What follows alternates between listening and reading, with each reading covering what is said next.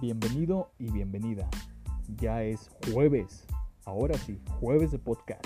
Y estamos aquí con todo el power para poder darles este maravilloso día un tema muy importante, considero yo, a tratar. Sin duda alguna, si te quedas hasta el final podrás entender la importancia de esta temática que con mucho gusto eh, me pasé escribiendo mucho, mucho rato, tratando de encontrar las partes más beneficiosas y sustanciosas. Estamos hablando de las parejas tóxicas. Tal vez hayas estado en una relación donde tu pareja, más que tóxica, era un veneno mortal.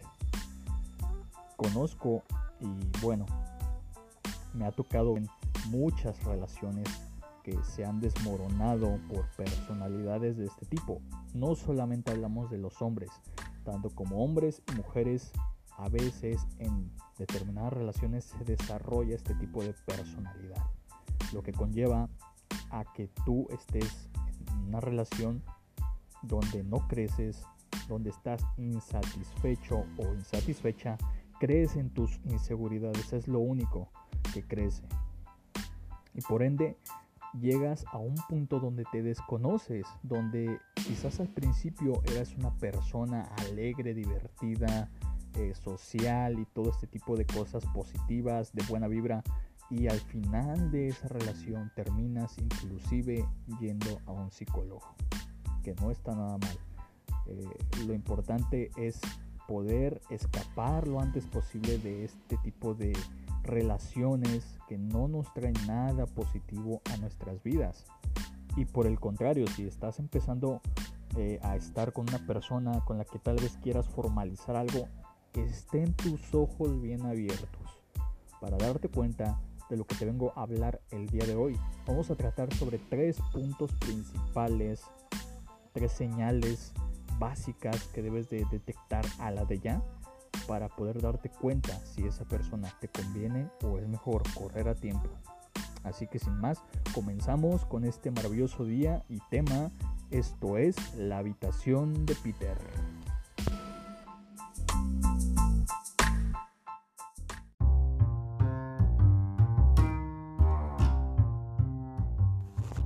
Y damos inicio. Entonces, decimos que aprender a identificar a una potencial pareja tóxica es hoy en día un superpoder que debemos desarrollar a la primera, créemelo. Y no lo digo como algo exagerado. Observemos a nuestro alrededor y si no es que tú lo has experimentado en carne propia, que es lo más probable, sabrás que los matrimonios en la actualidad duran más en planificarse, formalizarse, que lo que duran viviendo en esa formalidad pero seamos concretos. ¿De dónde nace el problema? Y podemos hablar horas y horas, incluso caer en el debate en el de que antes la mujer, y es muy cierto porque realmente me consta, tenía que aguantar de todo, golpes, gritos, humillaciones e infidelidades. Pero estoy divagando un poquito. No podemos generalizar todo. También reconocer que me consta también de que existía el compromiso real. La palabra hasta que la muerte los separe era una garantía que sí o sí en la mayoría de los casos que a mí me tocó conocer eh, se cumplía, ¿no? Inclusive recuerdo que en la primaria hablar de divorcio o bueno, me tocó también tener un compañero que tenía padres separados. E, era como que todos los demás lo veíamos como algo muy este, fuerte, ¿no? Como un tabú. Es la palabra correcta. Porque no se veía tanto a como se ha visto a lo largo del paso del tiempo. A la actualidad es como que la, la moda, ¿no? Y si bien hay otra parte que defiende que el hecho del aumento de la tecnología y la rapidez con que podemos hablar con cualquier persona a solo un clic nos da esa facilidad para poder caer en tentaciones y esconder pecaditos. Y así, aunque quizá no está la persona en el mejor de los casos engañando a su pareja de manera directa, sí es que puede ser, y vuelvo, y repito, me consta, puede ser un desencadenante para un potencial divorcio en el dado caso de que pues ya estén casados, ¿no? Formalmente. Y por ende, pues muchos ya sabremos lo que ocurre después. Eh, hogares fragmentados, hijos huérfanos y demás cosas que no quiero profundizar ahorita porque no es el punto. Así que hablaremos, como lo mencionamos, de tres señales básicas que debemos de tener a la vista en el proceso de un noviazgo, porque claro está que lo ideal es ver las cosas antes de que vengan, ¿sí? estar bien atentos a este tipo de situaciones para evitar posibles fracasos. Y como bien dijimos, pues para saber que tanto como hombres como mujeres eh, pueden ser eh, las opresoras o las personas tóxicas, ¿no? Así que muy atentos a lo que viene en este conteo.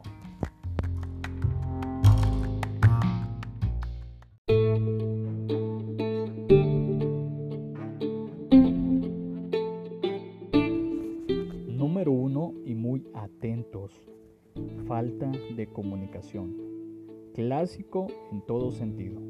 Y podrás estar pensando, eso cualquiera lo sabe. Y estás en lo cierto pero sin duda es una de las principales causas de fractura en la pareja. Cuando uno de los dos empieza a esconder mensajes o no quiere que sepas que el fin de semana se va a ir con sus amigos u otras cosas que implique algo sospechoso, ten cuidado. Recuerda que si al principio la relación se basa en mentirillas piadosas y después resultan ser mentirotas y cuando menos te des cuenta se convierten en fulano o fulana, ahí sabrás de lo que te estoy hablando. Y con esto, ojo, no quiero decir que sean parejas celópatas o que estén acosando en todo momento lo que la otra persona haga todos tenemos el derecho de tener nuestro espacio, tiempo para relajarnos, leer con amistades y con la familia. Pero cuando estamos ocultando detalles de que, por ejemplo, se va a estar en casa el fin de semana, pero la persona se da cuenta de que se fue a una fiesta, pues como que las cosas no cuadran del todo bien. ¿Para qué mentir? ¿Qué se esconde? Entonces es ahí donde debes de prestar potencial atención porque es uno de los desencadenantes de que la relación a futuro se pueda tornar muy, muy dañina y tóxica.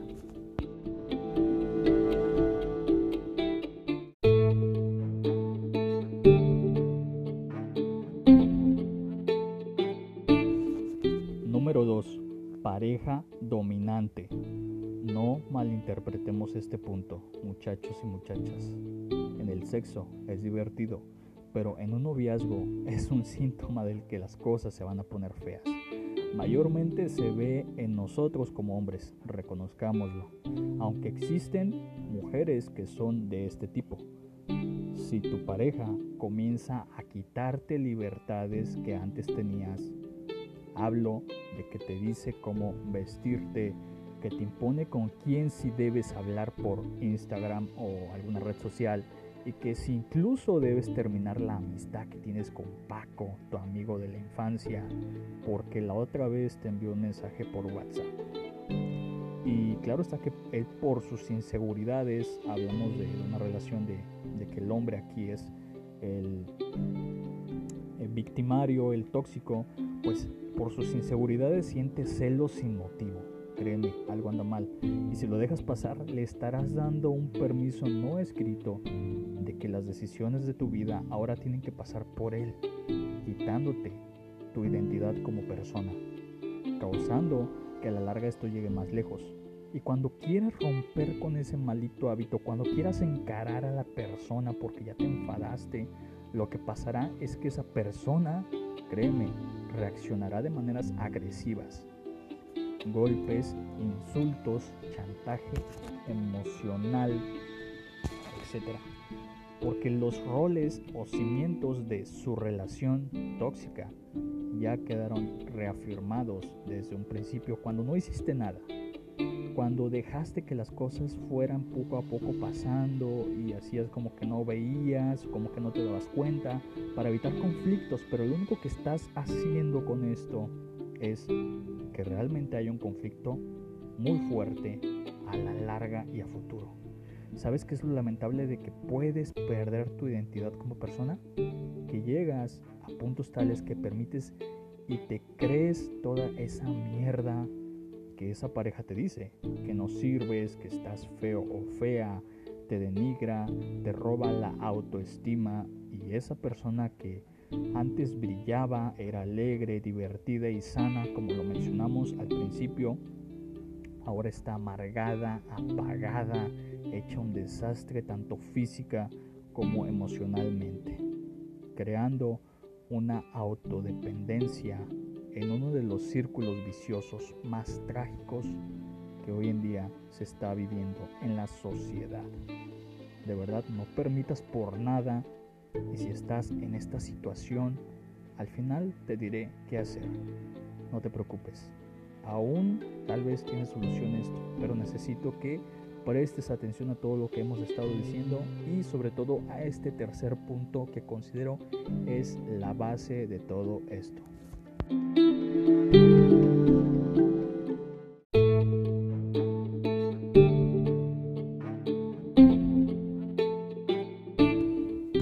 Número 3. No aporta a tu vida. En otras palabras, una pareja que solo está pensando en sí misma, en autocomplacerse, ya sea en el ámbito sexual, emocional y hasta económico, créeme, no vale la pena lo absoluto. Son temas algo profundos, como ya lo habíamos mencionado. Pero quiero que de verdad te grabes en tu cabeza y si tienes que escuchar este podcast otra vez o hacer alguna anotación de algo que, que te hizo clic, hazlo. En el mundo existen personas que son como sanguijuelas. Solo drenan tus energías. Con ellas te sientes inseguro o insegura hay una vibra que no te cuadra del todo bien, aléjate de inmediato, hazle caso a ese sexto sentido. Estas relaciones, créeme, lo único que hacen es estancarte en la vida. Estorban en tu camino. Una pareja es para complementarse mutuamente, más allá de salir, de pasar el rato, de comer churritos en el jardín o de hacer el amor a la luz de la luna. Una pareja es un equipo donde ambos complementan sus ideales, proyectos de vida, etc. Deja su mundo mejor de como te lo encuentras. Aportas algo positivo. No vas con intención de, en el caso de nosotros como hombres, decir, ay, a ver cómo me la chingo o el de las mujeres, a ver si me saca de mi vida tan miserable, de casa de mis papás, porque no me entienden y no me dejan hacer lo que yo quiero y me resuelve la vida. Créanme, suena tonto, pero he visto varios casos de este tipo y terminan muy mal. La idea aquí está plasmada, de verdad, abre los ojos. Tal vez estés en una relación así y este mensaje sea ese parteaguas para que puedas darte cuenta que todavía estás a tiempo de no vivir un infierno, de no estar con alguien que realmente no te hace vibrar y no quieres vivir el resto de tus días en caso de que quieras formalizar o independientemente de eso, de que no estés con una persona que no te valora, no te admira, no te ayuda a crecer, no te impulsa a hacer algo bueno ¿De verdad quieres vivir una pesadilla en tu futuro? De gritos, humillaciones, chantajes, desprecios, golpes y demás cosas que se ponen más graves? Entonces, si eso es lo que quieres, créeme, perdónale sus infidelidades, acepta que te robe la identidad y permite que te engañe con su manipulación de amor. Yo voy a cambiar. Abre los ojos y mira a tu alrededor y dime si esta historia no la hemos visto una y otra vez. Realmente me pongo a pensar, y, es que es en serio, me, llega a la mente un par de casos donde, donde la, mujer sufría golpes, abusos, cosas fuertes. Y era tanta la dependencia que tenía por este individuo que de verdad estaba fracturada la, persona. Pero gracias a Dios que pudo salir de ese ciclo tan destructivo y que las cosas de alguna manera pues no fueron a más. De verdad, medita en esto si estás con una persona así, no vale la pena.